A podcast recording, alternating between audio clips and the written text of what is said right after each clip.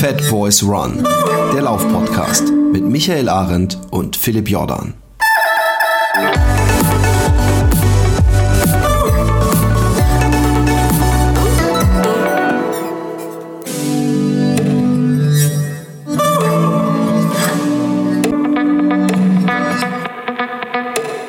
Herzlich willkommen bei Fat Boys One. Heute eine ganz äh, spezielle und besondere Aufnahme. Heute geht's um Ernährung und wir sind nicht nur zu zweit, wir sind zu dritt, was ja nun wirklich nicht oft vorkommt. Und wen wir zu Gast haben, das lasse ich besser den Michael sagen, weil er sich da besser mit ihr auskennt. Genau, ich kenne mich besser mit Frauen aus, so sieht's aus und äh, deswegen stelle ich äh, Caroline kurz vor. Wir haben Caroline Rauscher zu Gast. Wir hatten Caroline ja schon mal zu Gast, von dem her äh, ist das jetzt nichts, äh, ähm, ist das jetzt nichts Neues wahrscheinlich für euch. Aber die Nachfrage war äh, einfach sehr hoch, nochmal mit Caroline zu, zu reden. Da haben wir gesagt, das äh, lassen wir uns nicht nehmen und laden sie nochmal ein. Caroline ist ähm, äh, äh, jetzt muss ich aufpassen. Äh, Ph Pharma, äh, ähm, das, das stellst du gleich am besten wirklich genau richtig, was du genau für eine Ausbildung hast. Auf jeden Fall hast du, äh, hast du ein Unternehmen, das heißt NFT-Sport. Du ähm, äh, entwickelst ähm, Ernährung für Spitzensportler, aber auch für den Otto Normalverbraucher und hast relativ viele Leistungssportler, Olympioniken, äh, äh, Weltmeister und auch Weltmeisterschaftsteilnehmer, auch jetzt gerade bei ähm, ja, bei der nordischen Ski-WM zum Beispiel unter deinen äh, Fittichen, unter anderem Leute, die man kennt aus Film und Fernsehen, sage ich jetzt mal, Tobias Angerer oder ähm, ja, äh, Richard Freitag, äh, Erik Frenzel und ach, keine Ahnung, die könnten jetzt die Liste noch ewig weiterführen. Aber vielleicht erzählst du noch mal ganz kurz über dich, bevor ich was Falsches sage zu deiner Ausbildung. Nämlich du legst großen Wert darauf, dass du das Ganze auch studiert hast und nicht nur im Wochenendkurs irgendwas mal schnell gemacht ja, hast. Ja, genau. Also ich habe Pharmazie studiert, um jetzt das Wort richtig zu, zu gebrauchen. Ähm, genau. Ich habe ähm, eine Weiterbildung äh, gemacht im Bereich Ernährung. Und was ich mache ist, wie du schon richtig gesagt hast, ich betreue internationale Spitzensportler, ein Fußballclub und ähm, sehr, sehr viele, eigentlich das ist das meiste von meinem Klientel, ganz normale Sportler, mehr oder weniger stark ambitioniert, aus den verschiedensten Sportarten auch. Und in der Art und Weise, dass wir eben individuelle Sportgetränke, individuelle Mikronährstoffmischungen für diese Menschen zusammenstellen und dann auch diese ganzen Beratungsinhalte dazu liefern. Und ich denke, das Besondere vielleicht an meiner Arbeit ist ähm, die Tatsache, dass sich die Arbeit sowohl vom praktischen als auch von den Beratungsinhalten wirklich äh, knallhart an aktuellsten Wissen orientiert. Und damit ich das auch so umsetzen kann, wie ich das hier sage, oder andersrum gesagt, dass ich das also sicherstellen kann, ist mein, letztendlich mein größtes Betriebskapital äh, extrem hochkarätiges Netzwerk an international führenden Wissenschaftlern von der ganzen Welt, also letztendlich über die ganze Welt verteilt, die in den Forschungsgebieten, in denen ähm, halt die Themen für mich relevant, für mich, für meine Arbeit relevant sind, hm, ja, quasi die Olympioniken darstellen.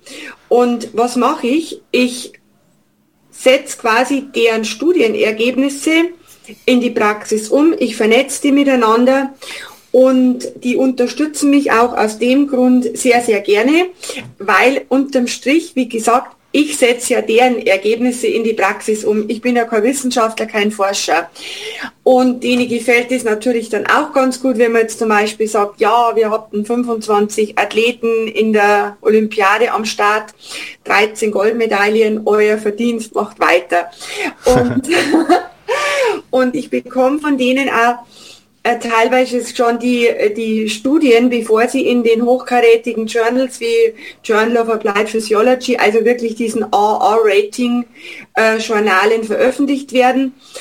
Oder wenn einer irgendwas mh, hm, hat, wo er sagt, Mensch, schau, das schicke dir jetzt, das könnte interessant für mhm. deine Arbeit sein, dann bin ich eben dadurch wirklich immer am allerletzten Stand von evidenzbasierter Wissenschaft. Und ich sehe das, wie gesagt, als wirklich als Betriebskapital.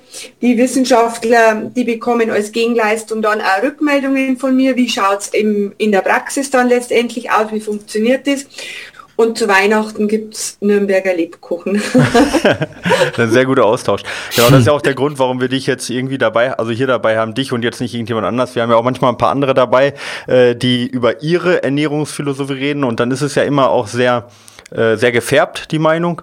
Oder wenn wir beide, also Philipp und ich, ne, Philipp äh, öfter mal aus unserer Laienperspektive äh, über, über Ernährung reden, dann ist es ja auch oft irgendwo gefärbt aus eigener Erfahrung, ja.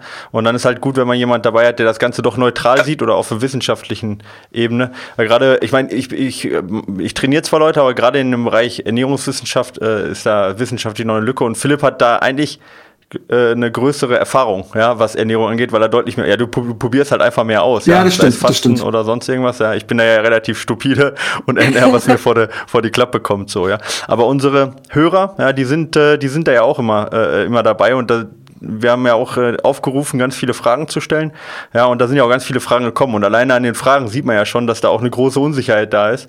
Weil egal, was man gerade egal was man hören möchte, wenn man googelt, findet man die, findet, findet man die Meinung, ja. Also es ist ja so, man kann nicht fragen, sind, ist, ist Y gesund? Du wirst beide Meinungen dazu finden, immer. Du wirst alle Meinungen finden im Internet, gerade zur Ernährung.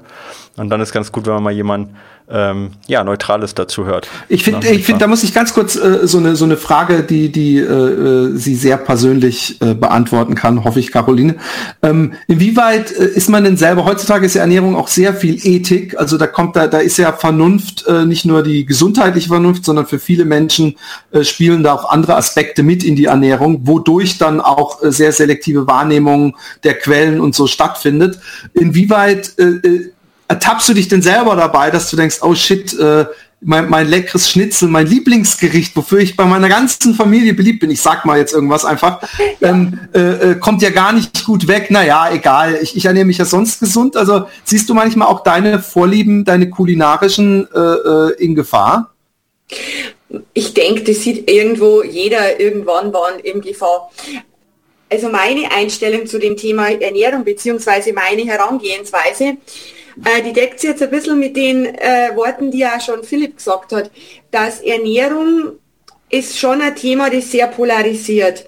Und ähm, ich finde, wenn man so heute halt so quer liest oder auch teilweise im Internet unterwegs ist, dass Ernährung teilweise schon zur Ersatzreligion für manche äh, Gruppen oder Menschen hochstilisiert wird und man letztendlich das totale Augenmaß für das Thema selber, selber verliert natürlich ist, ist total wichtig, ähm, wie du schon sagtest, diese ethischen, nehmen wir es einmal ethischen Grundsätze im, im Bereich Ernährung. Das ist mir zum Beispiel auch mir persönlich total wichtig, diese ganze Thematik mit, äh, mit dem Weltklima, diese ganze Thematik mit der Massentierhaltung und, und, und das sind einfach Dinge, die, ja, die der Verantwortung sollten, na, nicht sollten, müssen wir uns stellen, dass wir auch unseren Kindern noch eine lebenswerte Zukunft äh, bieten und gerade zum Beispiel diese Massentierhaltung ist ja wirklich eine riesengroße Sauerei.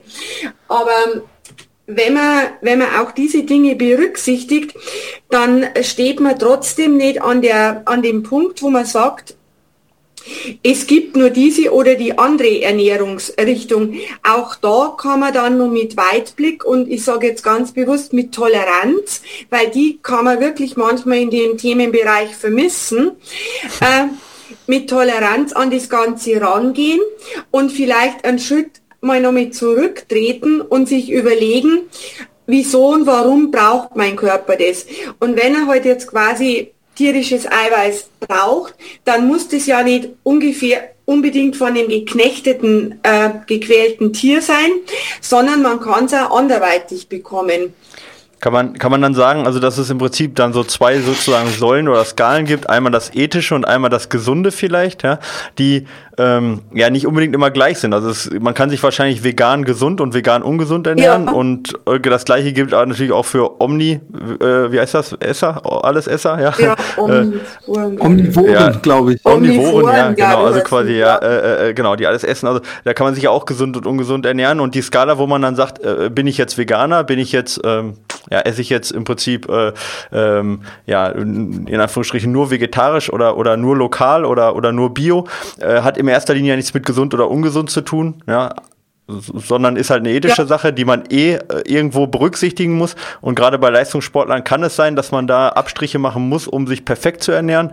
Und der, sag ich mal, Hobbysportler, der kann vielleicht eher ethisch dann ein bisschen mehr drauf Wert legen, weil er dann vielleicht sagt, okay, dafür muss ich nicht die absoluten super Top-Spitzenleistungen bringen und ich bleibe dafür halt vegan und ähm, äh, kann das ethisch vertreten. Kann man das so sagen?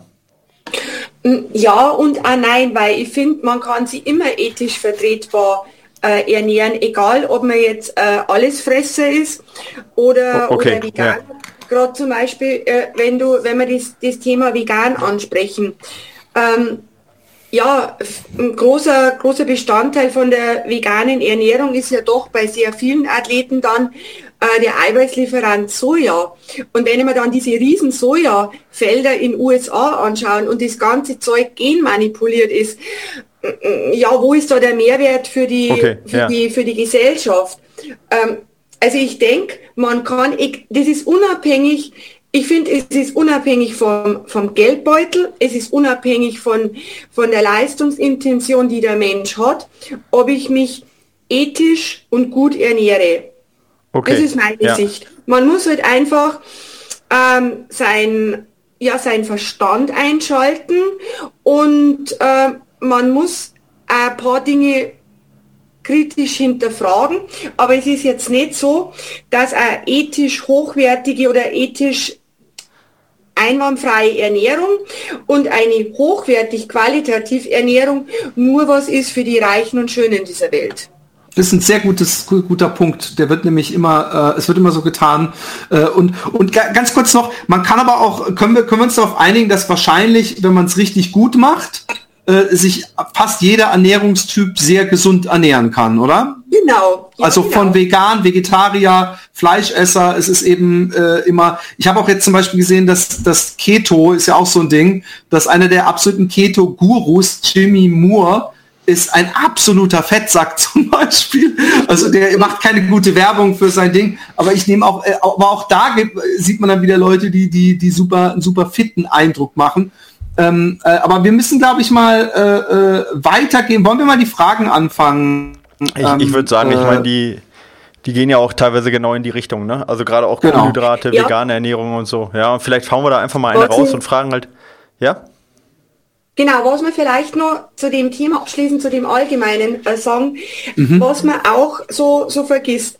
Man ist sehr man ist versucht oder es wird meistens also dargestellt, dass man in Schubladen denkt. Man denkt in absoluten Schubladen.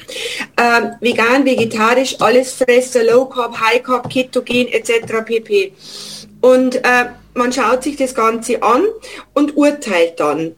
Und ähm, man kann sich und muss sich das Ganze anschauen und man kann und muss dann auch urteilen. Aber was dann immer oder sehr, sehr oft vergessen wird, dass man, wenn man es endgültig beurteilen möchte, sich immer das einzelne Individuum anschaut. Zum Beispiel bei dem Ketogen, ähm, das jetzt gerade vorhin angesprochen wurde. Das ist ein ganz interessanter Ansatz gewesen. Ketogen kann Fluch und Segen sein. Äh, Ketogen, wenn du jetzt jemand bist, äh, der schon ein Problem hat, grundsätzlich überhaupt mit Kohlenhydraten, dass Kohlenhydrate aufgenommen werden.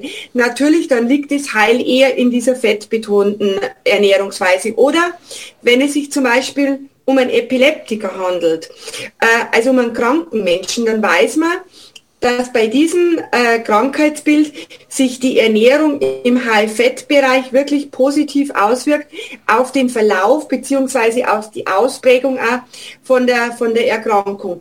Wenn man jetzt aber jemand, so ein ganz normaler 0815 Mensch ist, sage ich mal ganz salopp, und sich in diese ketogene Schiene reingibt, weil es einfach doch bloß modern ist und weil es die anderen auch machen, dann ähm, ist halt die Wahrscheinlichkeit sehr groß, dass ich mir äh, meinen Fettstoffwechsel in der Art und Weise zerschieße, dass die Blutfette einfach ansteigen, dass ich eine Insulinresistenz äh, erzeuge. Also man muss immer schauen, von welchem Blickwinkel aus sehe ich das Ganze. Und es gibt, egal über welchen einzelnen Punkt in der Ernährung man spricht, es gibt nie nur schlecht oder nur gut, sondern erstens einmal die Dosis macht das Gift und zum anderen, wo komme ich her und welche ja, mit welcher Zielsetzung gehe ich an dieses, an, an dieses Thema ran? Mhm, okay.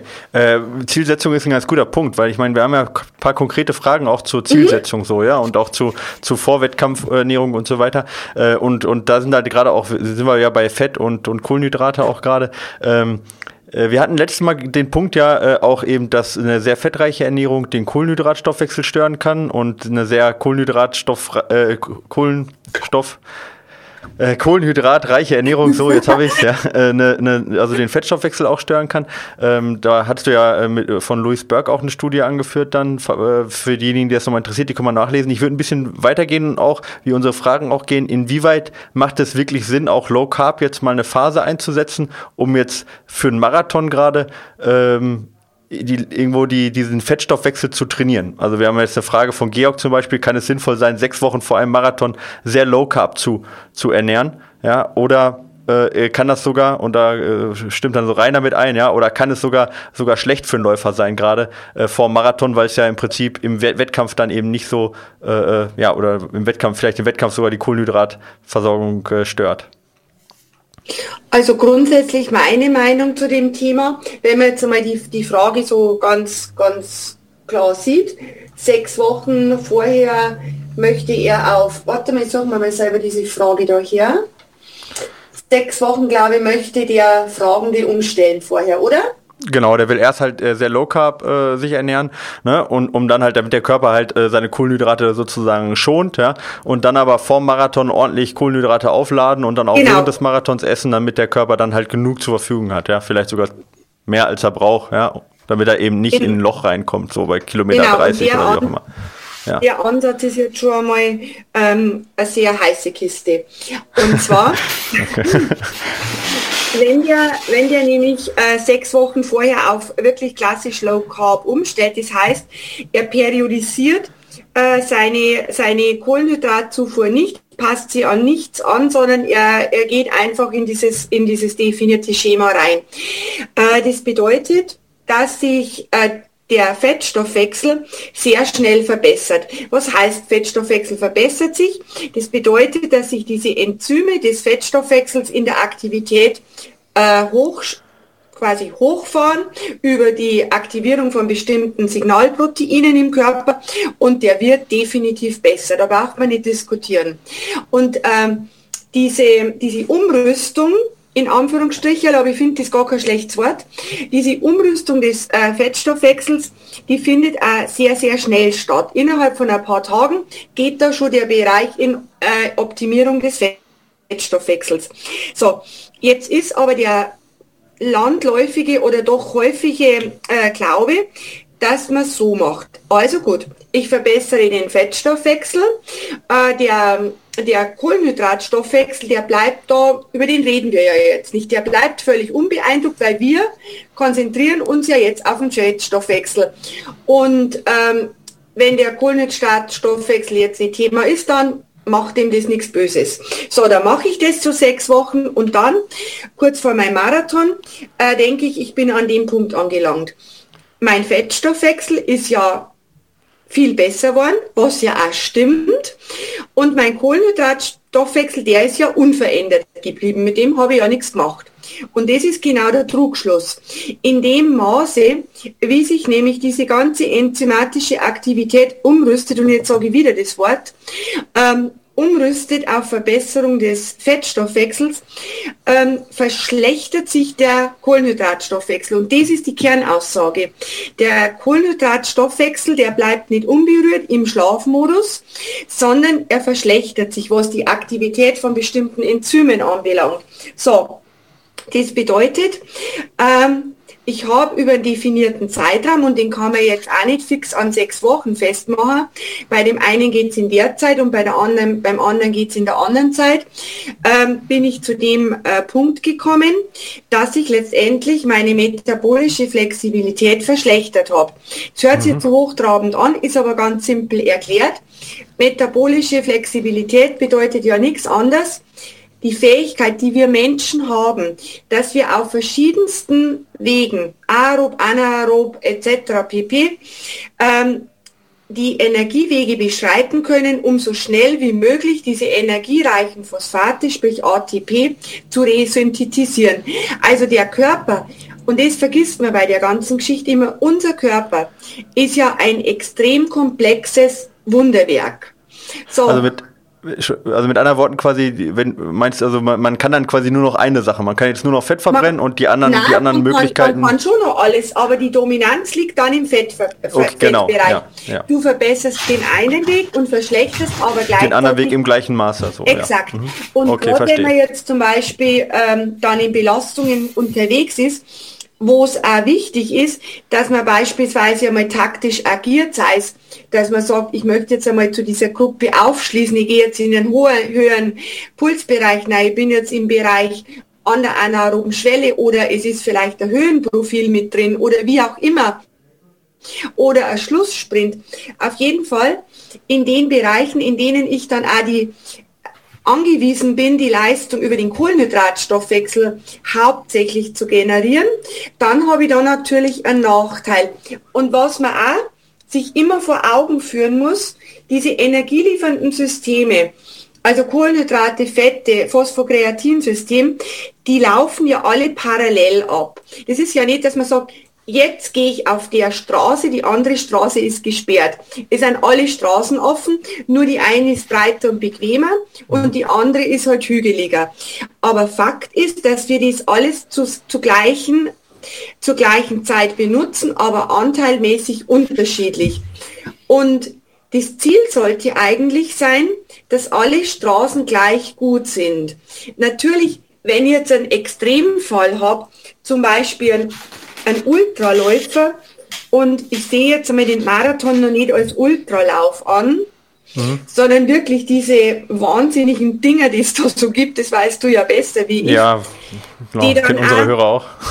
ja, genau. Äh, die dann auch so wirklich über, über mehrere Tage gehen äh, und in sehr, sehr, sehr, sehr niedrigen Intensitäten ablaufen. Mhm. Das ist natürlich klar, dass in so einem Bereich äh, dann der Fettstoffwechsel eine größere Rolle spielt von, vom energieliefernden System. Aber mhm. trotzdem sollte ich die anderen energieliefernden Systeme nicht abschießen. Okay, okay. Ähm, da habe ich ja. eine Anschlussfrage, weil mich das doch äh, äh, sehr interessiert. Ich komme nämlich zum Beispiel gerade aus einer Fastenphase Mhm. Und äh, bin jemand, der immer mit seinem Gewicht ein bisschen zu kämpfen hat. Ich weiß aber, ich habe mir das Gewicht einfach angefressen im typisch äh, November, Dezember und äh, komme jetzt aus einer Fastenphase und versuche jetzt eigentlich mal, da mein Körper diese, diesen Zucker äh, sich entwöhnt hat, also jetzt nicht, dass ich äh, kein Obst esse oder sowas, aber halt äh, zuckerhaltige oder süßstoffhaltige Getränke, Süßspeisen und so weiter und ich damit sehr angenehm lebe versuche ich mein, mein Essen auch so zu gestalten, möglichst viel Fett zu verbrennen, weil ich immer noch weiter abnehmen möchte. Äh, mhm. Äh, ist es jetzt mein, mein, mein, mein Vorgehen ist momentan so, dass ich nicht Kohlenhydratarm in dem Sinne, also ich habe immer noch eine Handvoll Kohlenhydrate bei meiner Hauptmahlzeit, äh, äh also Reis oder Kartoffel oder irgendwas, äh, esse auch Gemüse, esse auch tierische Eiweiße und äh, habe aber Angst, wenn ich jetzt lange Läufe plane, dass ich in ein Loch fall, will aber eigentlich nicht äh, wieder zu diesen süßen Gels greifen und frag mich, ob ich mein, ich habe auch das wieder so ein psychologisches Ding, Angst, dass ich meinen Körper so ein bisschen Trigger ähm, ähm, Richtung äh, Zucker, so, ne? Zucker. Und der Reine hat zum Beispiel auch gefragt, was ist das perfekte Essen vor, während und nach einem Lauf? Und da möchte ich ergänzen, äh, gibt's auch dabei was, was auf diese, diese äh, meinetwegen langkettigen Zucker oder schnell wirkenden Zucker verzichtet, wo ich aber ähm, ähm, nicht gleich mein, mein Körper, äh, ja, wo, wo, wo ich, dass ich das, dass ich jetzt, wenn ich lange Läufe habe, nicht einfach nur auf mein Fett, auf das ich mich wirklich herzlich verlassen könnte, wenn ich, weil ich habe noch genug davon, ähm, äh, äh, aufbau, sondern dass es bringt wirklich was, einen Apfel mitzunehmen oder äh, irgendwelche komischen Reisbällchen oder sowas, ist das, äh, um äh, äh entgegenzusteuern, dass ich wieder so zuckersüchtig werde, sage ich jetzt mal. Also ich denke, man muss vielleicht den Ansatzpunkt ein bisschen anders, anders sehen. Grundsätzlich die, äh, diese, diese Fastenperioden, die sind ja unbestritten sehr gesund für den Körper. Und ähm, so wie du das beschrieben hast, ähm, gehe ich da eins zu eins mit dir mit, diese ganzen, diese ganzen Süßstoffe. Schön, dass du das Thema Süßstoffe auch erwähnt hast, finde ich auch ganz wichtig. Die Süßstoffe, die Zucker aus der, die schnellen Zucker, die schnellen Zucker aus der Basisernährung einmal grundsätzlich raus, um diese Insulinschwankungen zu vermeiden und das braucht der Mensch jetzt wirklich nicht. So, jetzt wenn du aber den Sport treibst, ähm, dann musst du dir letztendlich einmal ähm, die Grundsatzfrage stellen, hat die Leistungsentwicklung für dich in dem Kontext überhaupt ähm, einen Stellenwert oder willst du dich einfach nur bewegen? Das ist ich will nur ankommen. Ich will nur ankommen. ich, ich, kämpfe, ich kämpfe nicht um die ersten Plätze, sondern kämpfe mit der mit der Schlusszeit. Ich sag, ich sag mal so, wenn der Philipp du kämpfst mit der Schlusszeit, aber was ja. ich da raushöre, du bist auf jeden Fall wettkampfmäßig unterwegs, egal wo du ankommst. So, ähm, meines Erachtens ist die ideale Vorgehensweise so, äh, und es beantwortet auch die eine Frage von dem, von dem Rainer, glaube ich. Ja. Ähm, wenn man fragt, wie soll ich mich denn jetzt eigentlich vor, während und nach einem Lauf ähm, ernähren, dann ist es schon mal äh, die falsche Frage, sondern ich muss mich fragen, wie soll ich mich vor, während und nach einem Lauf von einer definierten Intention ernähren. So, du hast jetzt den Lauf. Du stellst dir, oder sagen wir es anders, du hast die Trainingseinheit. Und äh, du siehst die Trainingseinheit in, in Länge und Intensität, stellst dir zwei Fragen. Frage 1 stellst du dir, welche Intention, welches Ziel hat dieses Training? So, jetzt wenn du, wenn du das Training so hast, äh, dass du eben ganz locker, locker Piano in der unteren GA1 dahin dümpelst, so trippel trappel, kein großes Höhenprofil, also, also alles gut, du, genießt die Natur. So, dann stellst du dir die zweite, also du, du beantwortest dir diese Frage und sagst, die Intention äh, von dieser Trainingseinheit ist, ich möchte die Grundlagenausdauer und da vor allem den Fettstoffwechsel greifen. Die Frage hast du für dich beantwortet. Dann stellst du dir die zweite Frage. Welches energieliefernde System brauche ich für diese Einheit, um meine Zielsetzung zu erfüllen? Du brauchst grundsätzlich alle drei energieliefernden Systeme, aber du brauchst vor allem die Fette. So, dann hast du verschiedene Möglichkeiten.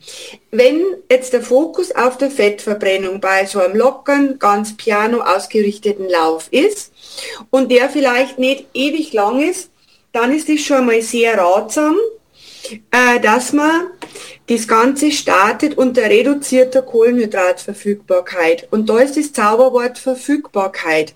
Das heißt, du rennst jetzt zum Beispiel am Morgen los, 90 Minuten, ganz locker. Dann kann man die Frage so beantworten, dass man sagt, es geht jetzt nicht darum, was man vorher gegessen hat, sondern es geht darum, welcher Treibstoff dem Körper zur Verfügung steht. Und wenn du am Vorabend eine Pasta-Party gehabt hast, also ich sage es jetzt ganz überspitzt, dann sind ja die äh, Kohlenhydratspeicher relativ gut gefüllt in der Muskulatur. Und auch wenn du ohne exogene Zufuhr von Kohlenhydraten startest, hast du trotzdem als energielieferendes System die Kohlenhydrate an Bord. Okay, aber, aber wenn ich, ich abends, äh, ich äh, habe zum Beispiel gestern ja. Abend vor, nichts gegessen. Ich esse momentan abends nichts. So, ich mache intermittieres Fasten nach meinem Fasten mhm. und frage mich dann eben, wenn ich jetzt am Wochenende einen langen Lauf plan, äh, äh, mhm. äh, ist es ist es noch, wenn, sofern ich danach meine mein bisschen Eiweiß zu mir nehme, um meine Muskeln nicht äh, schwinden zu lassen, alles, äh, wenn, solange ich das ins nach Hause lauf, äh, ist es dann ist es doof auf diese Zucker, auf diese auf diese Gels oder sowas zu verzichten und gibt es da für mich was, dass ich, weil früher, wenn ich so meine dann, ich muss jetzt wieder ins Training kommen, aber wenn ich dann irgendwann wieder 20, 30 Kilometer laufen möchte, äh, wa was bietet sich für mich als Alternative an äh, äh, zu diesen Zuckern? Aber diese Zucker, ich merkte schon, die Zucker sind für dich so ein bisschen der Inbegriff des Bösen, oder? Ja, schon. genau.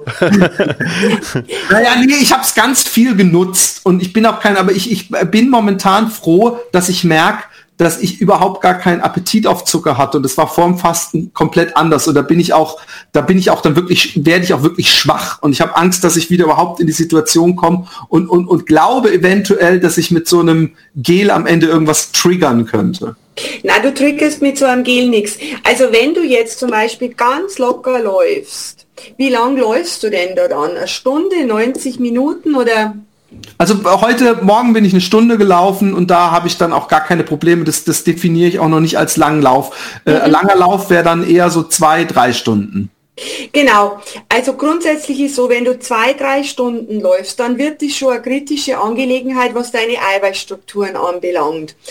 Weil ähm, je nachdem, ob du sowieso mit leeren äh, Kohlenhydratspeichern losläufst oder ob noch ein bisschen Kohlenhydrate drin sind. Ich gehe jetzt davon aus, dass du nie bevor in der Situation, in der du jetzt bist, wo du restriktiv mit die Kohlenhydrate umgehst, wirst du nie knallvolle äh, Speicher haben. Gerade wenn du dieses intermittierende Fasten machst und längere Fastenphasen äh, hast und dann im Anschluss, wenn äh, du aus dem Fasten rauskommst, ja dann ohne Nahrungszufuhr startest, wenn ich das richtig verstanden mhm, habe. Ja.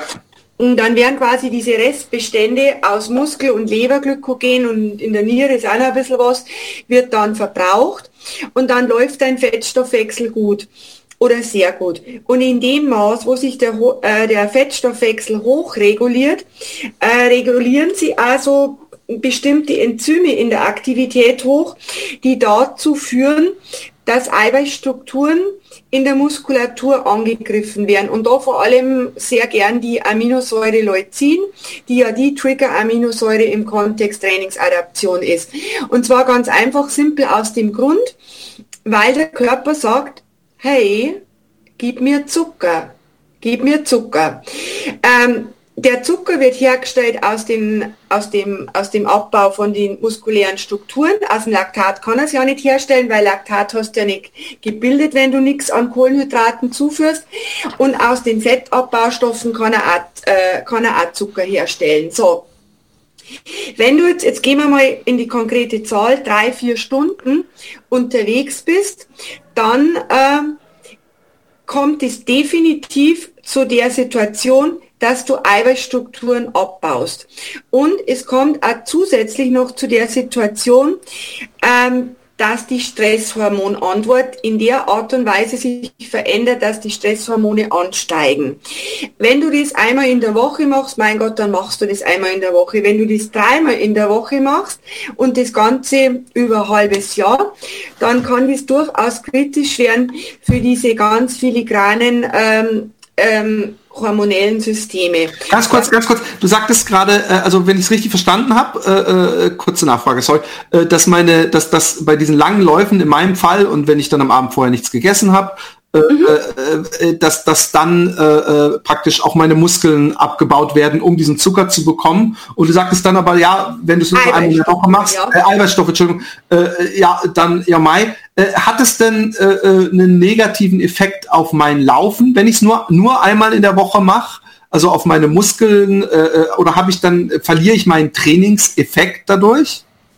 Du musst noch eins wissen, es ist ja nicht bloß äh, die Tatsache, wenn du jetzt diese langen Läufe machst, wo du, wo du wirklich unter, unter suboptimaler Kohlenhydratverfügbarkeit unterwegs bist.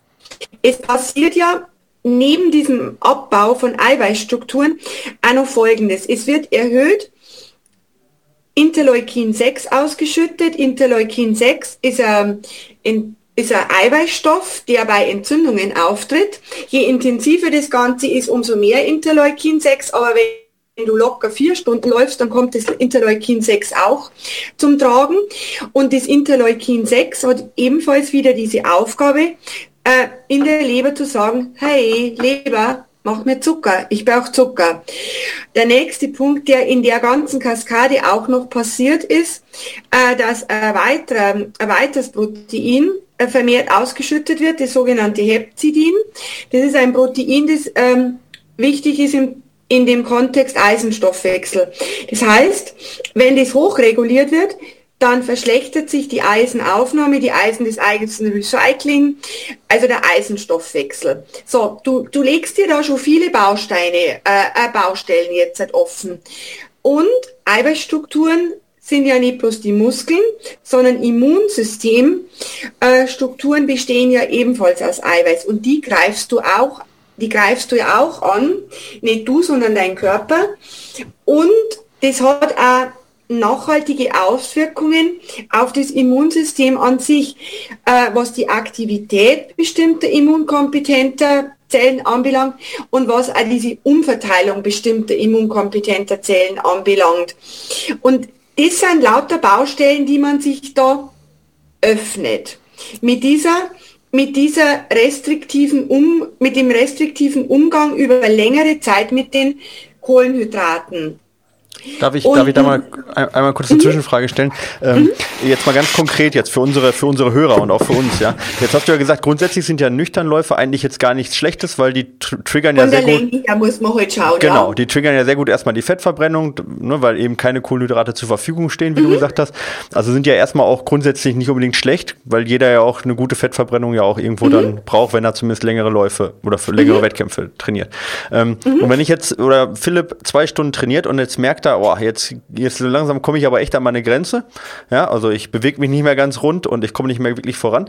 Äh, kommt also an den Punkt, den du gerade beschreibst, ja, vielleicht also, äh, dass aus Eiweiß zum Beispiel Zucker gewonnen wird, ne, Glykogenspeicher sind entleert und so weiter. Ähm, und er nimmt jetzt was zu sich sei es ein verdünnten Apfelsaft, sei es ein Gel, also nichts, was ihnen jetzt so einen Zucker-Insulinschock hoch 3 gibt, mhm. von der Menge her, aber halt, was ein bisschen halt sein Eiweiß schützt, weil er ein bisschen mehr Kohlenhydrate hat.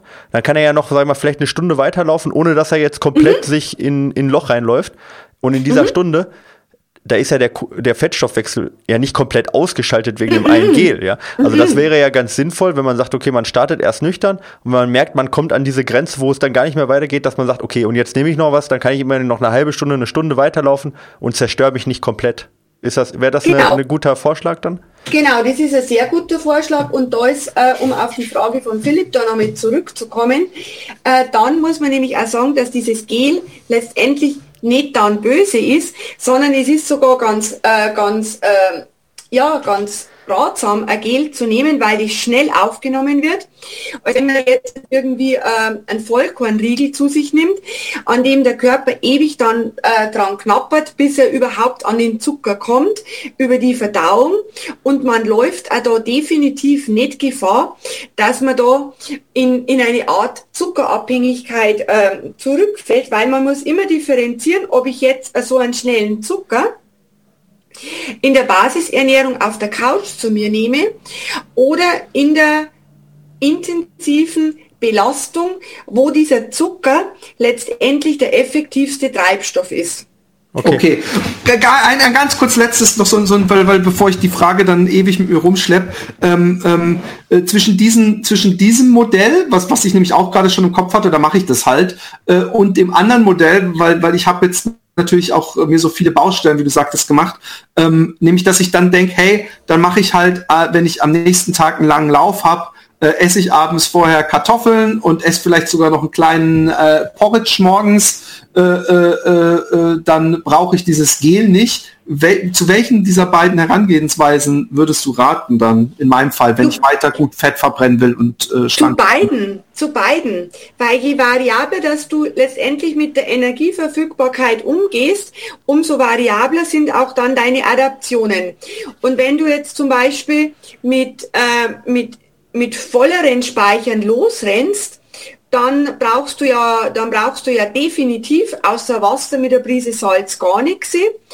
Und dann läufst du halt hinten, da machst, dann, dann passiert es halt genau umgekehrt. Am Anfang läufst du mehr unter der Kohlenhydratverfügbarkeit und zum Schluss ähm, wird dann das Substrat immer mehr von den, von den Fetten. Und wenn du mit leeren Speichern losrennst, dann fängst du halt hinten mit den Kohlenhydraten ah, letztendlich super. an. Aber ich kann es unterschiedlich gestalten. Vielen Dank, das ist ein sehr guter Tipp. Äh, Michael, Entschuldigung, dass ich so viel in Anspruch genommen habe. Aber ich glaube, wir haben auch so ein paar Dinger nebenbei abgehakt. Genau, wir haben jetzt sehr viel nebenbei abgehakt, das mache ich auch gerade. Ähm, aber ich möchte da auch noch mal eine, äh, ich, ich mir, ich, ich, ich riskiere jetzt ein bisschen was, weil ich mir deinen Segen abhole für unseren Trainingsplan, den wir ja jetzt, wir haben Trainingspläne jetzt für den Zugspitz Ultra geschrieben und so. Und da machen wir eine Sache, die, ähm, äh, da machen wir einmal in der Woche nicht einmal in der Woche, alle zwei Wochen so ungefähr, machen wir so einen nüchternen Lauf nach einem intensiven Lauf. Ne? Also Samstag so eine Entleerung, Glyko also Glykogenspeicherentleerung durch intensive mhm. Läufe. Die werden auch gut versorgt ausgeführt, ja, klar, weil die sind natürlich intensiv, da muss man natürlich Kohlenhydrat haben. Mhm. Danach wird nicht, nichts mehr gegessen oder nur noch, sag ich mal, kohlenhydratarm gegessen und am nächsten mhm. Tag dann nochmal zwei Stunden, ja, nicht, nicht jetzt irgendwie vier Stunden, sondern nur zwei Stunden, ja, maximal zweieinhalb für die richtig guten Läufer, so einen Nüchternlauf. Ähm, und äh, äh, darauf die Woche machen wir was völlig anderes. Da machen wir den langen Lauf dann intensiv mit intensiven Einheiten, so im Marathontempo zum Beispiel, so von der Intensität her, und essen da aber sehr viel Kohlenhydrate oder genügend Kohlenhydrate, um auch den Magen zum Beispiel zu trainieren für den Wettkampf, weil da muss man ja sehr, sehr viel aufnehmen, ja. Also sag ich mal, sehr, sehr unterschiedlich von Woche zu Woche. Ähm, macht das eine das andere kaputt oder würdest du sagen, dieser Wechsel ist genau das im Prinzip, um diese Flexibilität herzuhaben, einerseits Fettstoffwechsel zu maximieren, andererseits aber auch den Magen zu trainieren? Das ist nämlich auch eine Frage von einem Hörer, also wie weit muss dieser Magen auch trainiert werden für, für Marathonläufe und für Ultras. Der, der Wechsel, der Ansatz, den du jetzt da aufskizziert hast, den finde ich sehr gut. Okay, also auch ruhig trainieren den Magen, auch äh, viele Kohlenhydrate. Unbedingt den Magen, unbedingt ja. den Magen und den Darm trainieren und auch trainieren, dass man, äh, dass man in der Lage ist zu trinken, weil äh, bei manchen, bei manchen Wettkämpfen ist halt auch total unkalkulierbar, wie die Außenbedingungen dann sein werden, dass man auch wenn das jetzt sehr heiß ist, mehr trinken kann, als wenn es moderate Temperaturen hat. Und äh, man kann ruhig einmal, um den Magen zu trainieren, so quasi vom Mittagstisch überspitzt gesagt aufstehen und dann losrennen, um da so eine richtige Stressbelastung zu machen. Na, das ist sehr gut. Und bei der, bei der Kombination 1, die ihr da macht, die ihr da macht, quasi diese hochintensive Einheit, die gut Kohlenhydrat versorgt ist, ähm, da, da müsst ihr halt schauen, ihr braucht da auch, wenn ihr vor dieser Einheit relativ gut oder adäquat an Kohlenhydraten zugeführt habt, dann braucht ihr während der Einheit nicht Unmengen zu euch nehmen, Klar. weil wenn ihr dann auch wieder sehr, sehr viel zu euch nehmt, dann habt ihr ja die Speicher nicht entleert. Okay, genau. Also das ist ein bisschen schwierig dann natürlich auch für das Individuum, was wir dann ja, ja. auch nicht so betreuen, aber herauszufinden, wie groß sind genau meine Speicher, genau, dass ich die vierte Wiederholung dann im, im, genau. im, Indi im individuellen Herangehensweisen dann besprechen muss. Aber es muss einfach der, der Sportler für die Thematik sensibilisiert sein, weil wenn die, wenn die Zielvorgabe ist, dass der Speicher leer sein soll und der soll dann ja auch leer sein, ähm, dann soll man auch leer machen, aber man soll trotzdem im Gegenzug, wie du richtig gesagt gesagt hast, unbedingt sicherstellen, dass diese hochintensiven Einheiten auch mit dem richtigen Treibstoff versorgt werden. Okay, prima. Ja, das hat auf jeden Fall, glaube ich, ziemlich viel Klarheit gerade gebracht, wo es dann, also dass es nicht nur das Böse äh, ist, sondern eben, dass man halt Gar schauen nicht. muss, wo, wo, wo, wo versorge ich, wann versorge ja. ich auch und nüchtern mhm. Lauf gut, aber halt auch jetzt nicht in Stein gemeißelt, dann darf ich kein Gel mehr und dann ist alles kaputt genau. und alles vorbei, sondern halt. Gar nichts ist kaputt. Ja. Es geht nur ein bisschen einen anderen Weg. Es meandert einfach ein bisschen anders. Okay. Ich glaube, da haben wir jetzt gerade mit dem, mit dem, mit dieser Klarstellung, glaube ich, ganz viele Fragen auf einmal. Oder Philipp äh, beantwortet? Das ist, glaube ich, ja, was, was, vielen irgendwie als Fragezeichen über den Kopf geschwebt hat. Ja, da sieht man in den Fragen auch. Ähm. Genau. Genau. Ähm, sollen wir mal ein paar Spezialfragen stellen, so, so, also die wir vielleicht so in der normalen Diskussion gar nicht so runterkriegen, so zu einem Thema äh, zum Beispiel. Kämpfe durch Magnesiummangel, durch genau. Ernährung vermeiden, ist zum Beispiel sowas. Genau. Ähm, und da möchte ich anhängen, inwieweit macht Sinn bei Ultraläufen äh, äh, Magnesium äh, äh, zu substituieren? Meinst du während des Ultralaufs? Während des Ultralaufs. Also man Doch, muss das sagen, okay, sind wir uns einig. Wir, also ich, ich, ich, das ist so ein Kampf, den ich ständig führe, äh, äh, dass die Leute sich halt Salztabletten um Salztabletten in den Körper reinhauen, äh, gleichzeitig noch äh, äh, über die über Gels und über die Sportgetränke auch noch Natrium ohne Ende zu sich nehmen, ja, und dann im Endeffekt eine völlige Überversorgung haben und dann noch mal extra Kalium und Natrium, äh, Kalium und Magnesium auch noch nehmen, ja, weil sie denken, mhm. daraus entstehen dann Müdigkeit oder Krämpfe oder sonst irgendwas. Mhm. Vielleicht stellst du das einmal kurz klar auch nochmal aus dem Expertenmund, weil ich rede mit deinem Mund ein bisschen Und wundern sich, dass sie Durchfall haben alle. Ja. das ist nämlich so, wie du das jetzt auf, aufgezeigt hast, Michael, ist das das klassische Dixie-Klo-Szenario. also grundsätzlich, äh, was das Magnesium beispielsweise anbelangt, ähm, sollte man sich halt ähm, seinen Blutspiegel mal bestimmen lassen, dass man mal überhaupt sieht, wo steht man. Und es ist wichtig, wenn man wenn man sich den halt ansieht und kommt zu dem Schluss, dass da eine Substitution sinnvoll wäre, dass die dann nicht in einer Stand-by-Manier gemacht wird, sondern wirklich über Wochen, über Monate. Weil äh, Magnesium sitzt ja ebenso wie Kalium im roten Blutkörperchen und über die äh, über die Entwicklung ja von bestimmten Transportsystemen wird es dann da in das rote Blutkörperchen reingeschafft. Also das dauert auch, diese Transportprozesse. Sitzt, wie gesagt, intrazellulär. Das heißt, wenn ich jetzt akut während einer, während der Ultrabelastung oder was mit Krämpfen zu tun habe, gut, dann passt entweder mein Magnesiumspiegel zu der Zeit oder er passt nicht, dann habe ich einfach Pech gehabt. Mhm. Dann, äh, dann kann ich aber durch exogene Zufuhr in meinen Getränken oder wie auch immer nichts ändern, außer der Tatsache, dass die Wahrscheinlichkeit steigt, dass ich auf dem Dixie-Klo äh, lande. Beim Kalium ist, ist genauso. Beim Kalium ist sogar äh, die Verhältnisse sind die Verhältnisse nur ein bisschen anders, weil wenn ich in so einen Ultralauf reingehe, dann gehe ich ja in der Regel so rein, dass die Kohlenhydratspeicher wirklich proppevoll sind und dass man auch adäquat die Kohlenhydrate kontinuierlich zuführt. So, und wenn jetzt diese Glykogenspeicher, diese Kohlenhydratspeicher aus der arbeitenden Muskulatur abgebaut werden, dann liefert dieses äh, Glykogen ja nicht bloß die Kohlenhydrate nach, sondern auch Wasser und Kalium. Es werden beispielsweise auch während äh, solchen Belastungen erhöhte Kaliumwerte gemessen. Also da jetzt noch äh, im Blinden irgendwas Kalium zuzuführen, ist auch dumm.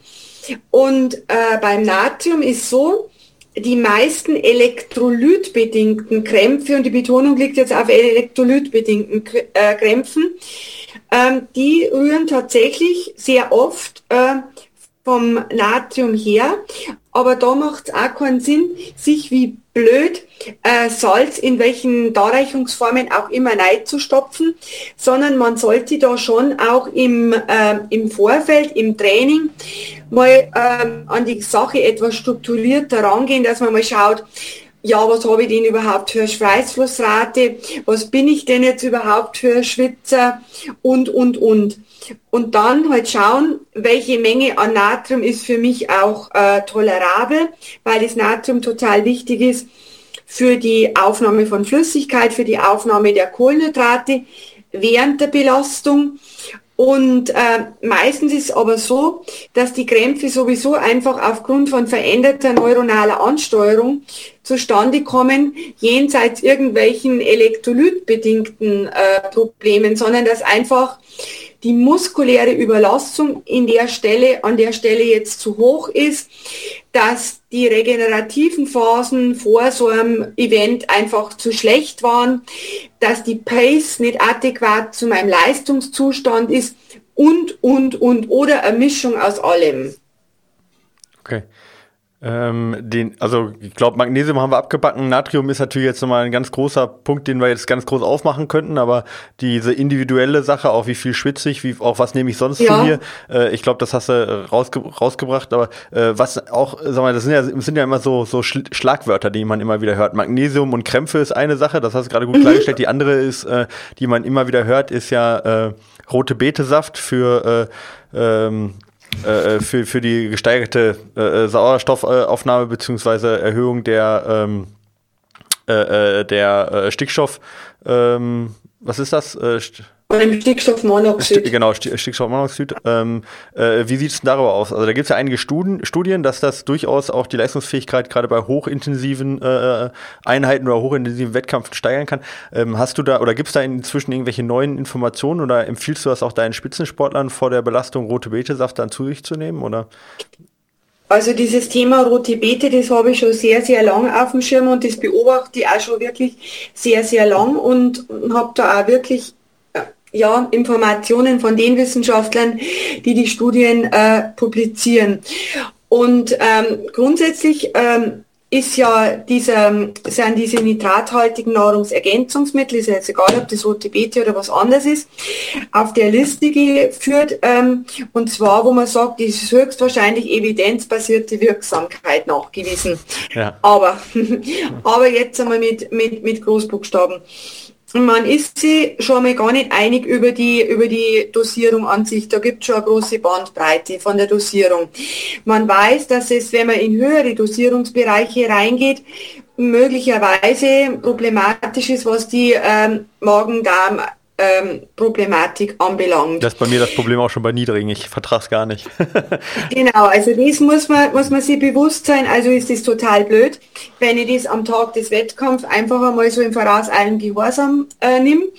Der nächste Punkt ist, wie du auch schon richtig gesagt hast, es konnte gezeigt werden, dass bei hochintensiven Belastungen ähm, ja leistungsverbessernde Punkte eben aufgezeigt werden konnten. Ähm, die Zielgruppe, die Hauptzielgruppe aber für, die, für diese Produkte, an die die Industrie sich wendet, ist ja eigentlich der Ausdauersportler. Und da gibt es letztendlich keine oder ähm, also keine wirklich evidenzbasierten Studien, die sagen, hey, nimm das. Und wenn du mich jetzt fragst, wie ich das persönlich handhabe, dann habe ich gar nicht in der Empfehlung, äh, weder bei den Top-Athleten noch bei den Amateuren. Wenn es jetzt jemand machen will, dann lege ich ihm halt nahe, dass er sich wirklich ein hochwertiges Produkt kauft, weil ich habe es nicht bei mir im Portfolio drin, weil was ich hinter das was ich nicht stehe, das, das, das, das, ja. das habe ich, das habe ich auch nicht zum, zum Verkaufen. Und äh, weil da ist dann manchmal auch noch so viel Zusatzmist in den Produkten drin, ähm, dass er sich das genau anschaut, dass er sich dann das Produkt auch wirklich austestet, was die Verträglichkeit anbelangt. Und was ähm, bei diesen ganzen Untersuchungen ist, was sie so seit vielen Jahren wie so ein rote, roter Faden durch alles zieht, ähm, dass man differenzieren muss, was den Wirkungsgrad letztendlich anbelangt, was ja letztendlich für alle Nahrungsergänzungsmittel auch gilt.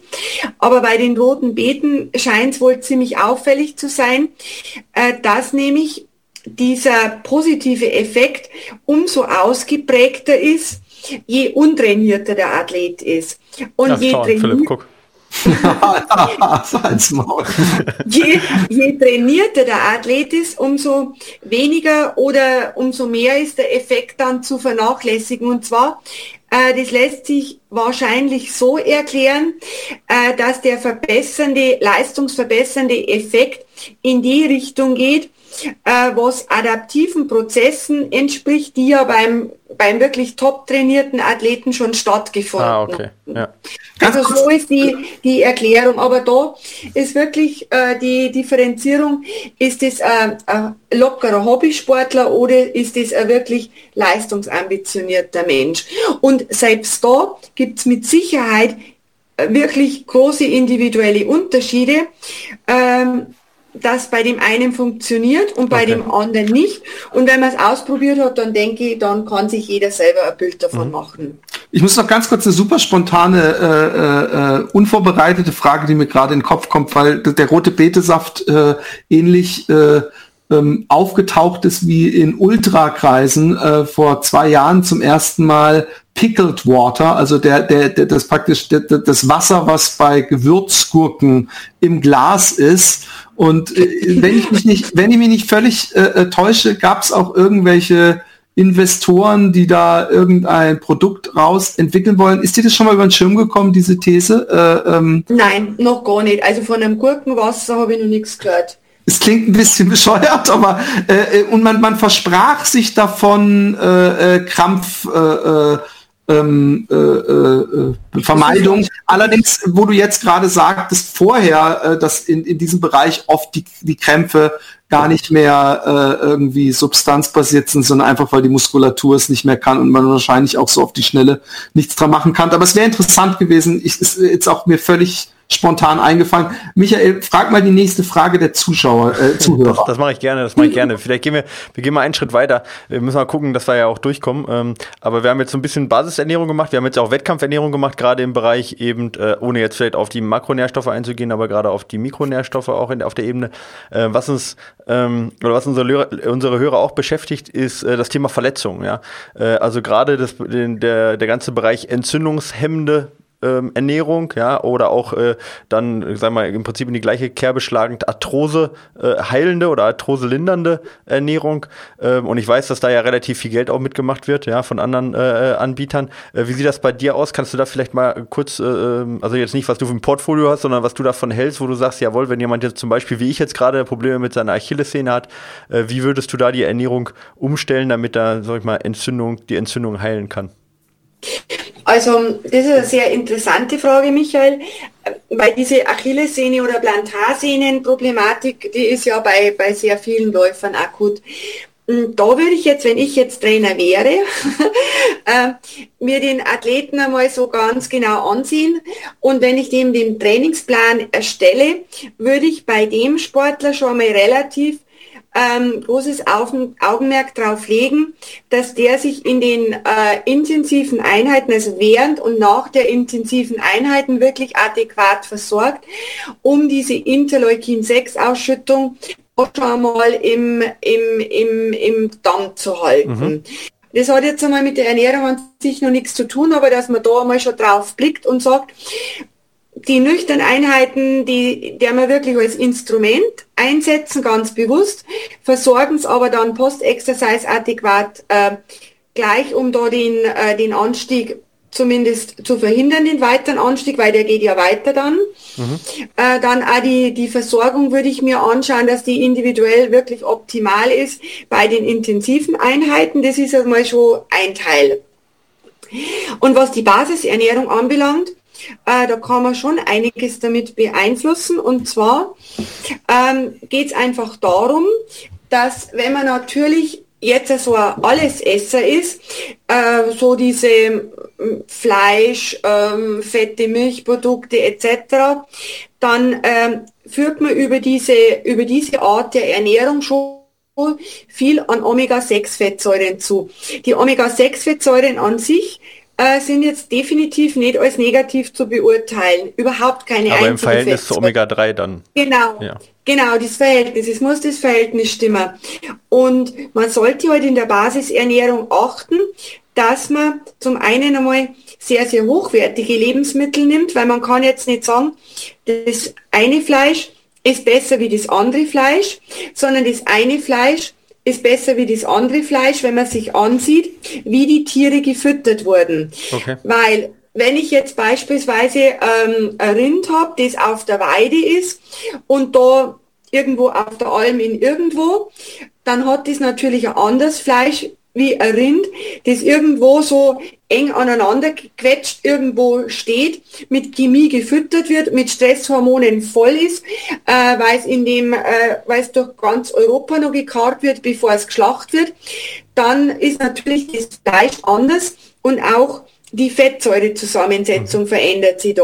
Also da wären wir wieder, was wir eingangs gesagt haben, diese ultimative Qualität der, mhm. äh, der, okay, also, der, Lebensmittel. Also qualitativ hochwertig, mit weniger, äh, die vielleicht mit weniger Medikamenten oder Hormonen zuge, zugepumpt sind. Aber wie sieht's aus zum Beispiel mit so speziellen Stoffen? Ich sage jetzt mal Zimt, Kurkuma, äh, äh, äh Chili, äh, Pfeffer, äh, Honig, keine Ahnung, also, also so also Stoffe, also, denen man halt entzündungshemmende Wirkung irgendwie Also das, das Wichtigste ist erst einmal, dass man die Basisernährung auf diese Füße stellt. Dass man viel fetten Fisch isst, dass man äh, dass man heute ähm, Nüsse isst, Avocados, äh, dass man die Milchprodukte im, im Niedrigfettbereich isst und das Ganze alles ausgewogen. Dann äh, basische Lebensmittel wie Kartoffeln, Hülsenfrüchte etc. Also das ist einmal die Grundmiete, weil man muss ja so bei, bei der Basis anfangen und dann kann man so an dieses Feintuning gehen. Von den Gewürzen her, also wie der Stand der Wissenschaft ist, der mir bekannt ist, hm, wenn man wirklich diese Entzündung, diese, ähm, diese entzündungshemmende Wirkung betrachtet, dann gibt es da, mein Gott, es gibt Ansätze, aber wenn man sich die Studien dann genauer ansieht, dann äh, werden die mit wirklich aberwitzig hohen Mengen an diesen ähm, Gewürzkomponenten dann gemacht, dass man das nicht vergleichen kann, ob ich jetzt da Zimt oder Kurkuma über mein Essen gebe. Also dem sehe ich mich relativ kritisch gegenüber. Ich habe das nicht in der Empfehlung. Wenn das jemand machen mag, äh, dann soll der das machen, auch wenn er es geschmacklich gern mag. Aber dass man da den durchschlagenden Benefit hat, das bezweifle ich sehr. Und ähm, mit den Entzündungen, wie gesagt, ist für mich dieses Omega-3, Omega-6-Verhältnis ein ganz wichtiger Punkt, ist die Basisernährung. Und dann wären wir da eigentlich schon am Ende, was man, was man da exogen okay. so, wie, so machen kann. Wie sieht's mit, äh, ich, Philipp, wenn du jetzt äh, gerade keiner hast, da würde ich eine Frage noch für mich persönlich auch loswerden. Ich habe ja, äh, in, einem, in einem anderen Podcast, äh, kann ja hier nennen, Science of Ultra, ja, äh, wo ja auch zum Beispiel Louis Burke ja auch mal zu Gast war, auch, äh, also ein relativ hochwertiger Podcast auch, mhm. äh, was die Wissenschaft an, angeht, äh, gehört, ähm, dass äh, gerade zu der Sehnenernährung, ja, also Ernährung der Sehnen, äh, dass da geraten wird, halt zum Beispiel Gummibärchen oder sowas äh, eben dann äh, vorher zu essen und das möglichst halt vor der Belastung, weil ja die Sehnen ja, wenn es alles gut ist, wenig durchblutet sind, ja, sondern hauptsächlich eben durch die Bewegung ja auch auch mit äh, äh, versorgt werden. Ähm, wie, wie, wie wäre das zum Beispiel dann? Also wenn man jetzt sagt, dass man ähm, ja, äh, die Sehnen speziell ernährt für, für jemand, der verletzt ist? Also die Sehnen, das ist jetzt, ähm, das ist jetzt auch ein interessantes Thema. Ähm, wir haben ja im Moment auch im, im Top-Bereich, gerade im Wintersportbereich, sehr viele verletzte Athleten. Und äh, dieser Ansatz mit, mit den Gummibärchen, gut, den verfolge ich jetzt nicht, weil da wieder so viel Farbstoffe und Zuckerzeug drin ist. ja. äh, ich, ver, ich verfolge den, äh, den Ansatz mit der Gelatine. Und Darum geht es ja in den Gummibärchen. Es genau, geht, ja, um geht ja nicht um die Farbstoffe oder um Zucker. Ja. Genau, sondern um diese ganz normale äh, Gelatine, die man im Supermarkt äh, kaufen kann, um da irgendwelche Küchengerichte halt äh, zuzubereiten.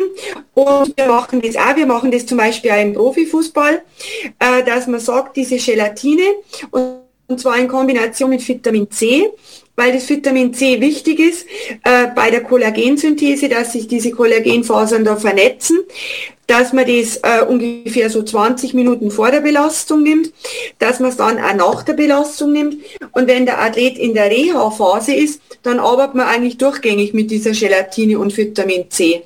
Okay, aber das wäre jetzt zum Beispiel so eine Sache, wenn man jetzt nicht auf Gewürze vertraut, dass man zumindest sagt, dass meine Sehnen in der Hochbelastungsphase gut versorgt sind. Gelatine plus Vitamin ja, C wäre eine das Sache. Das ist überhaupt nicht vergleichbar von der, von der Evidenzbasiertheit. Oh, genau, da, deswegen bin ich da ja auch nochmal drauf eingegangen, nicht, dass das dann mhm. in den gleichen Topf fällt. Genau. Da mhm, gibt's, äh, gibt's da irgendwas äh, für, für Vegetarier? Boah, jetzt hat er erwischt ja, mich ja, ja, Ich habe es mir fast gedacht, aber ich wollte trotzdem mal fragen, weil Philipp und ich, wir sind ja, ja beide Vegetarier. Ich glaube aber, ich, ich glaube es aber nicht. Aber das weiß okay. ich jetzt einfach ja, nicht. Ja, ich glaube, das war auch damals vor dem Podcast oder äh, war das, glaube ich, auch der aktuelle Stand. Aber ähm, genau. Ja, aber Gelantino ist auf jeden Fall, das können wir ja schon mal für die für Nein, ich glaube, es gibt es nicht. Ja. Weißt warum? Weil, ähm, weil die Wirkkomponente bei dem Ansatz ist die, sind die zwei Aminosäuren Prolin und Hydroxyprolin. Mhm. Und Hydroxyprolin ist ähm, ist es so ein Indikator Aminosäure, wenn du da das Aminogramm von einem, von einem Protein ansiehst und siehst, dass da Hydroxyprolin drin ist, dass ähm, Prolin relativ hoch drin ist, dass das dann minderwertige tierische, okay. äh, minderwertige tierische Proteine sind.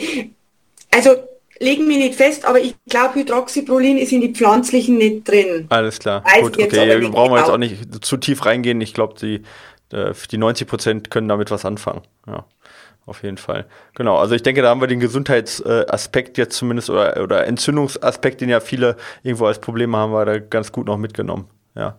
Mhm. Äh, Philipp, hast du noch eine, hast du noch eine spezielle Frage für dich? Sonst würde ich vielleicht noch ein oder zwei, Caroline, wenn du noch die Zeit hast für ein oder zwei ich Fragen. Zeit. Philipp?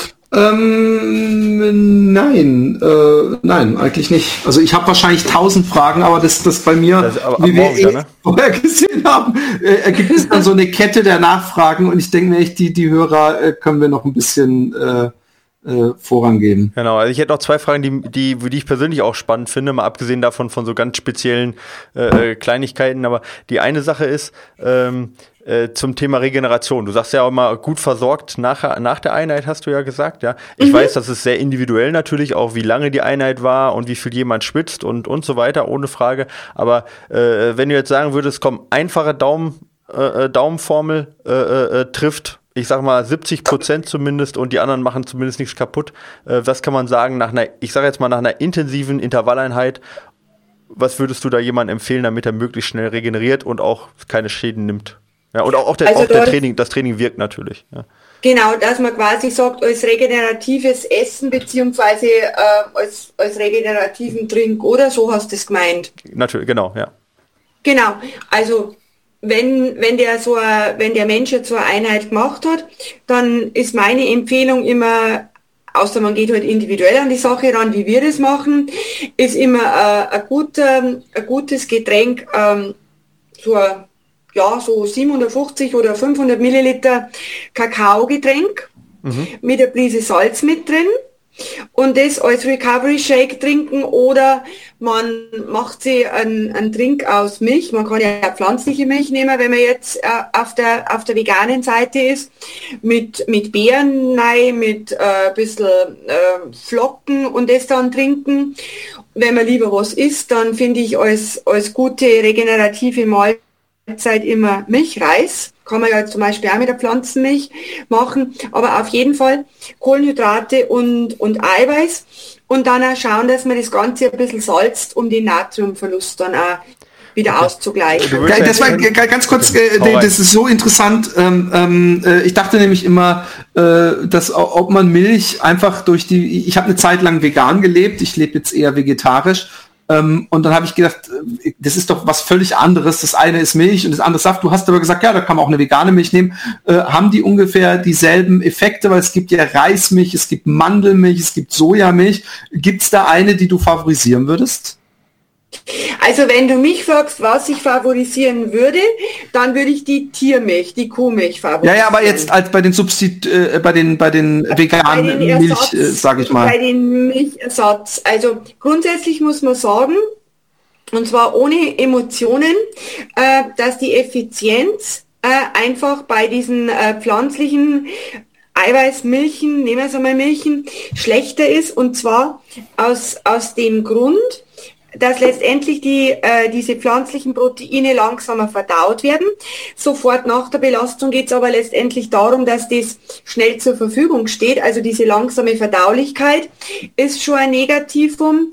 Ähm, dann ähm, ist so, dass diese Pflanzenproteine äh, Proteine mehr Harnstoff äh, im Körper produzieren. Das ist ein Nachteil.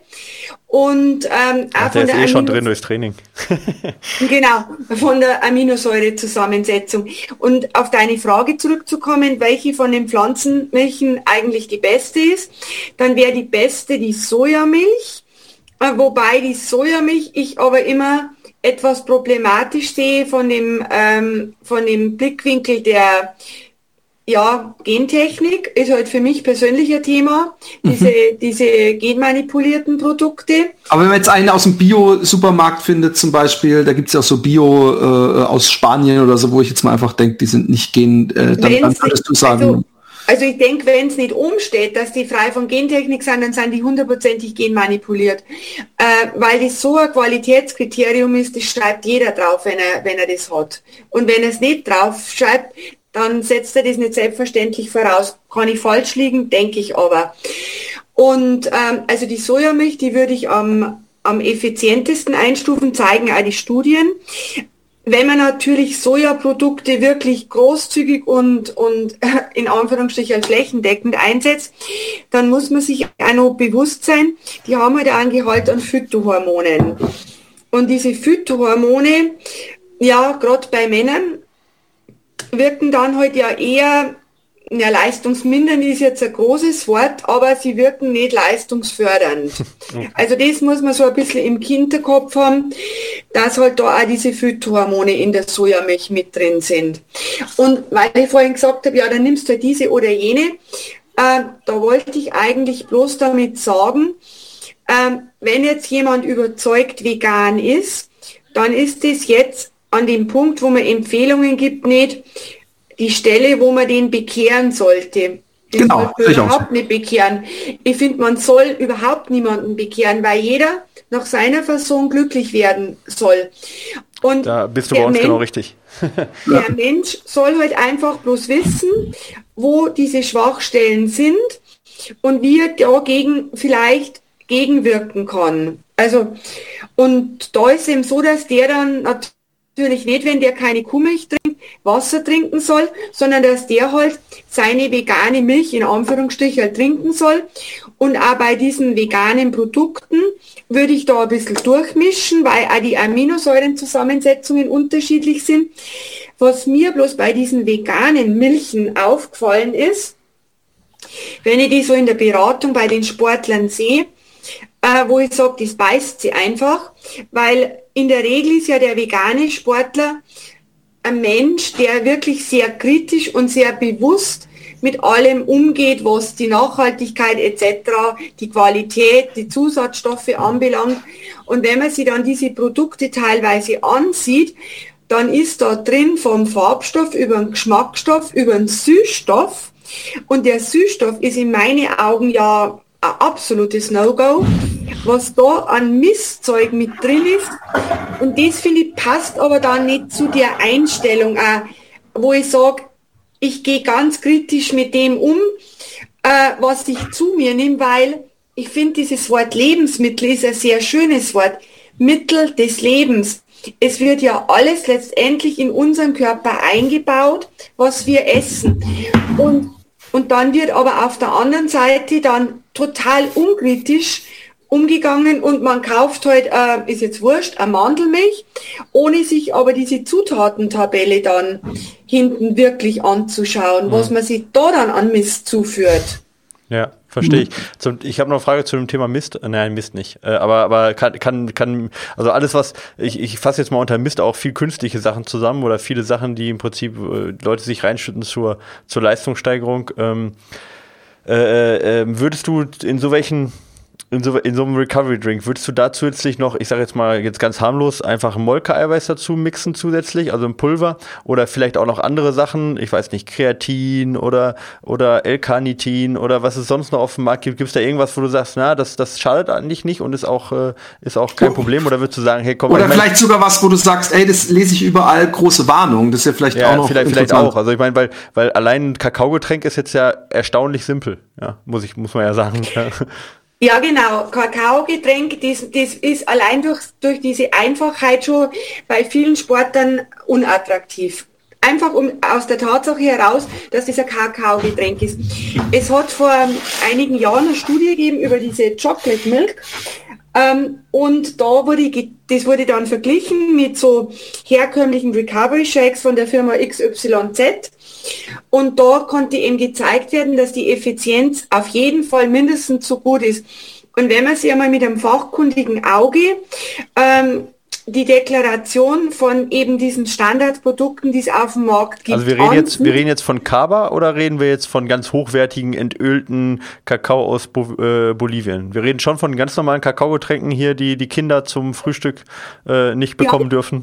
Genau. Obwohl ich dazu sagen muss, dass Nesquik ja äh, äh, äh der Ö Stiftung Ökotest äh, bös gefallen ist. Also vielleicht nicht Nesquik, weil da scheint am allerwenigsten Schokolade drin zu sein. Genau, man, man, muss ja, man muss sich halt da mal auseinandersetzen und da äh, äh, so ein gutes Pulver finden. Also da habe ich jetzt die Marktkenntnis auch nicht. Ähm, aber auf jeden Fall so ein, so ein Kakaogetränk im Vergleich zu diesen normalen, in Anführungsstrichen, Recovery Shakes, die ja die ganzen großen Hersteller anbieten, ähm, schneidet dieses, äh, diese Schokoladenmilch auf jeden Fall genauso gut ab. Die Schokoladenmilch die hat den Vorteil, wenn ich jetzt äh, ähm, halt ein hochwertiges Pulver mir kaufe, das kann ja entscheiden, welches Pulver ich da reingebe, ähm, habe ich in der Regel weniger an Zusatzstoffen drin. Der Eiweißgehalt geht in die ähnliche äh, Richtung.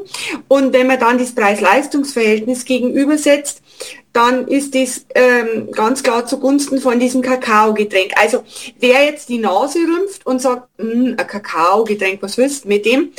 Der dürfte sich aber sehr viele normale Recovery Shakes auch nicht kaufen, okay. äh, weil die von der Effizienz her nicht, nicht höher sind. Definitiv nicht. Und wir reden jetzt halt und, halt auch für, für nach dem äh, Sport und wir reden jetzt hier nicht davon, dass das, äh, sag ich mal, in der Basisernährung oder am Morgen zum, zum äh, Nein, Müsli da hat der dazu, Kakao nichts ja. zu suchen. Dieser Zuckerkakao hat in der Basisernährung definitiv nichts zu suchen.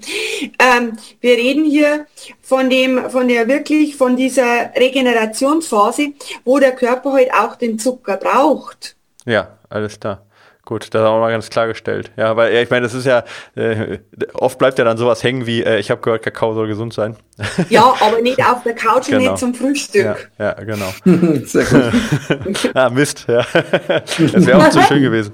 Ähm, jetzt, jetzt so viel, so viel äh, Protein ist ja jetzt gar nicht in so einem Kakaogetränk drin. Ne? Das hält sich jetzt ja auch noch in Grenzen. Und ähm, ähm, gerade wenn ich jetzt viel trainiere, ja, dann äh, brauche ich ja trotzdem auch noch äh, in meiner Basisernährung viel Protein. Den kann ich, kann ich, das kann ich ja durch äh, von aus durch Quark oder, oder äh, durch, durch äh, Fleisch zu, äh, zu mir nehmen. Wenn ich jetzt grundsätzlich Veganer bin oder auch Vegetarier bin, der jetzt nicht so auf Milchspeisen so steht, dann habe ich ja teilweise ein bisschen Probleme. Ja? Ähm, empfiehlst du dann äh, äh als Supplementierung auch Protein, beziehungsweise sagst du, was ist das Mindeste, was man an Protein pro, pro Kilogramm als Sportler, als Läufer jetzt aufnehmen sollte und wo, ab wann man auf jeden Fall supplementieren sollte, wenn man es nicht hinbekommt? Kann man da sowas sagen, so Gramm pro Kilogramm pro Tag? Ja, so wenn jetzt halt jemand kräftig läuft, dann sollte der schon so bei 2 bis 2,5 äh, ja. ähm, Eiweiß, also der ist aber dann schon ambitionierter Läufer. Wir ähm, haben nur, wir haben nur äh, ambitionierte Hörer. Genau, ja. pro Kilogramm äh, Körpergewicht unterwegs sein. Und in der Regel ist es letztendlich gar nicht schwierig, auf diese Eiweißmenge über den Tag verteilt zu kommen. Also beim Allesesser sowieso nicht. Da ist es überhaupt kein Problem. Beim Vegetarier auch nicht, weil der Vegetarier, der isst ja zum Beispiel Eier, der isst dann, äh, der isst dann ja Milchprodukte. Beim Veganer wird es ein bisschen schwieriger. Und beim Veganer ist heute halt total wichtig, dass da der Mensch sich auch bewusst mit der Qualität von diesen Eiweißquellen auseinandersetzt und die auch intelligent miteinander kombiniert. Und wenn das jemand drauf hat, und die meisten haben das drauf, weil die, die, die befassen sich ja damit, da steht ja auch mehr dahinter, warum die das letztendlich machen, diese Menschen.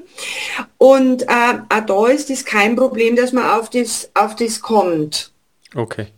Schön auch das mal zu hören, weil, weil das, das, der, du, du untermauerst das, was du anfangs gesagt hast und das finde ich schön. Also, dass du das eben, hier sind alle Ernährungsstile äh, äh, willkommen und äh, ja, finde ich wichtig, dass, dass das. Ja, und das ist auch ganz wichtig, äh, weil es geht und es gibt überall in jedem Sektor dumme Menschen, die es falsch machen. Genau. Genau. Kann man ja, und auch interessant halt, dass du sagst, also es gibt halt jetzt nicht das Schlechte, ja. Selbst ein Kakaodrink kann halt seine, äh, seine Berechtigung mhm. haben, ja. Oder auch ein Gel, was ja, sag ich mal, jetzt äh, äh ja. an sich ja äh, total künstlich ist und äh, äh, an Zusatzstoffen, äh, sag ich mal, äh, nicht viel besser ist als, sag ich mal, Süßigkeiten von einem Kind, kann in, in dem Moment äh, in einem langen Lauf durchaus hilfreich sein, weil es schnell verfügbar ist, aber hat halt dann in einer anderen Form dann, sag ich mal, als äh, Gummibärchen dann eben nichts zu suchen in der Basisernährung. Äh, ähm, das äh, finde ich ganz erfrischend, dass man halt sieht, es gibt eigentlich nichts, was jetzt richtig schlecht ist. Es kommt immer nur darauf an, wie viel und wann ich es esse, ja, und warum ich es mhm, esse. Genau. Und äh, dann kann alles schlecht sein, ja. Dann kann halt äh, auch Süßkartoffeln unter Umständen schlecht sein, äh, äh mhm. aber äh, ähm, es kann halt auch äh, alles gut sein, wie zum Beispiel ein Kakaodrink, wenn ich ihn an der richtigen Stelle in der richtigen Menge auch dann dementsprechend zu mir nehme. Genau. Genau. Und das, das verstehe ich, vielleicht ein falsches Wort, aber ich sehe so, das ist für mich einfach Toleranz und die, die vermisst man manchmal in diesen ganzen Diskussionen. Ja. Perfekt. Ich finde eigentlich, das ist ein schönes Schlusswort. Wir haben zwar noch ein oder zwei Spezialfragen, aber ich glaube, das ist jetzt eigentlich so schön abgerundet, ja. dass ich eigentlich da diese Spezialfragen gar nicht mehr aufmachen möchte. Vor allem, wenn ich jetzt so mit Vitamin B12, das ist nämlich auch was, was gerade extremst durch die Medien, aber wir brauchen ja auch noch einen Grund, um dich, Caroline, nochmal irgendwann zu Gast zu haben. Und, äh, Dann kommen nur Spezialfragen dran. Hast du noch vielleicht irgendwas, Caroline, wo du sagst, äh, das würde ich ganz gerne nochmal loswerden, irgendwo vielleicht, wo du sagst, boah, da habe ich mich in den letzten Wochen total drüber aufgeregt, das habe ich jetzt in der, in der, in der XY-Zeitung gelesen und möchte ich mal ganz kurz in zwei Worten hier nochmal klarstellen oder, oder sagst du, nee, äh, versöhnliches Ende für dich auch?